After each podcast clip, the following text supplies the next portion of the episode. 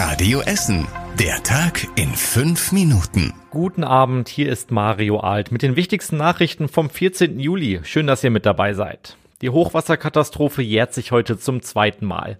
Im gesamten Stadtgebiet wird immer noch an den Beseitigungen der Schäden gearbeitet. Beim Kfz-Betrieb Görke in Kupferdreh zum Beispiel waren alle Maschinen durch das Hochwasser zerstört worden, sagt Chef Olaf Görke. Also Werkstatt alles wieder wunderbar, Büro auch alles. Nur unsere ganzen Lagerräume, da sind wir immer noch am Renovieren. Wir kriegen keine Handwerker und ich schätze mal, es wird noch ein halbes Jahr dauern mit den ganzen Sachen, bis die ganzen Lagermöglichkeiten wieder vorhanden sind. Auch der Putz im Keller der Werkstatt ist immer noch nicht trocken. Und auch die Stadt hat noch einige Hochwasserbaustellen. Unsere Radio Essen Stadtreporterin Anna Bartel fasst zusammen, was noch gemacht werden muss. Im Freibad Stehle wird seit Anfang des Jahres das neue Becken eingebaut. Die Arbeiten wurden wegen des vielen Regens und neuem Hochwasser immer wieder unterbrochen. Für den Tanztrakt am Gymnasium Werden müssen noch Umbauten genehmigt werden. Der Umbau soll Ende des Jahres starten und im Oktober nächsten Jahres fertig sein.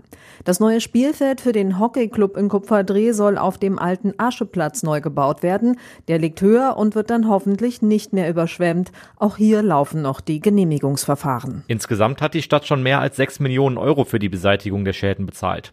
Einen Überblick über den Stand vieler weiterer Schäden haben wir für euch online auf radioessen.de zusammengefasst. Der Tarifstreit der Logistiker für die Warenhauskette Galeria spitzt sich zu. 100 Prozent der Verdi-Mitglieder haben in einer Abstimmung für einen unbefristeten Streik gestimmt und das Tarifangebot abgelehnt. Die Gewerkschaft Verdi hat die Beschäftigten der Fiege GmbH ab Montag früh zum Streik aufgerufen.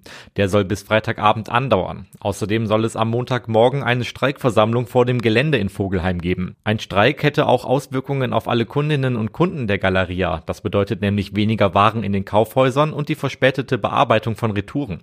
Alle Infos gibt es auch nochmal zusammengefasst auf radioessen.de.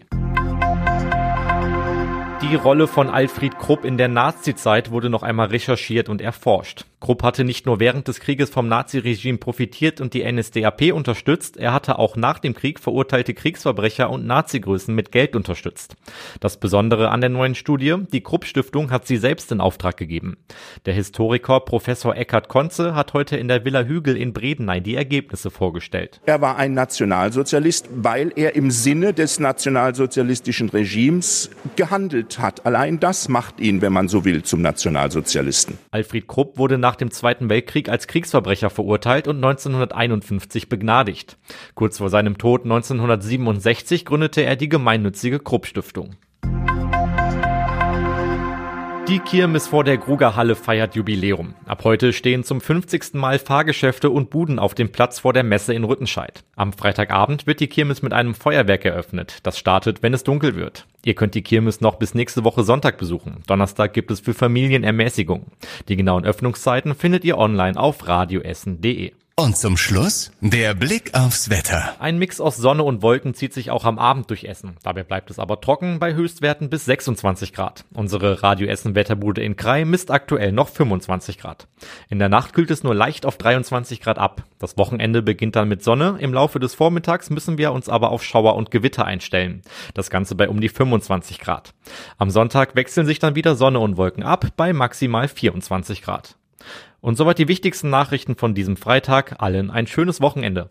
Das war der Tag in fünf Minuten. Diesen und alle weiteren Radio Essen Podcasts findet ihr auf radioessen.de und überall da, wo es Podcasts gibt.